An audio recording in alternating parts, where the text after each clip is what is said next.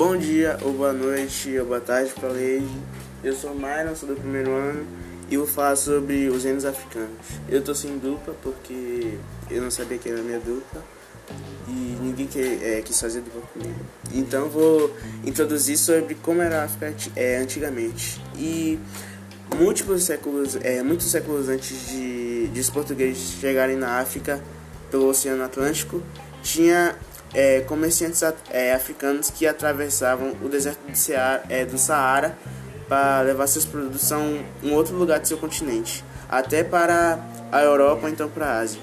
E eles vendiam diversos produtos, só que os mais populares eram os sais, é, o sal na verdade, os metais preciosos e o, o mais valorizado dos metais preciosos era o ouro.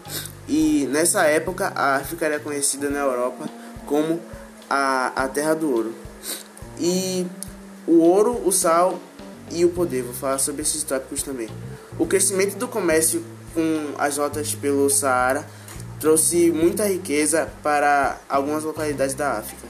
E com, com poder, com poder tem riqueza. E com, com esses dois fatores, alguns outros reinos foram surgindo. E esses reinos é, eram muito favorecidos é, por conta da sua localidade, que era perto do deserto do Saara, e por ter acesso e o controle do, dos bens mais valorizados do continente, que era o ouro e o sal.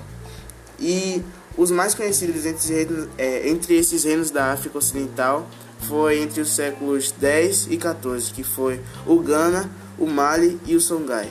Nos reinos de Mali e Songhai, os soberanos é, se converteram à religião islâmica para fortalecer ainda mais a ligação da, da religião com as suas rotas, é, que eram basicamente comandadas pelos muçulmanos.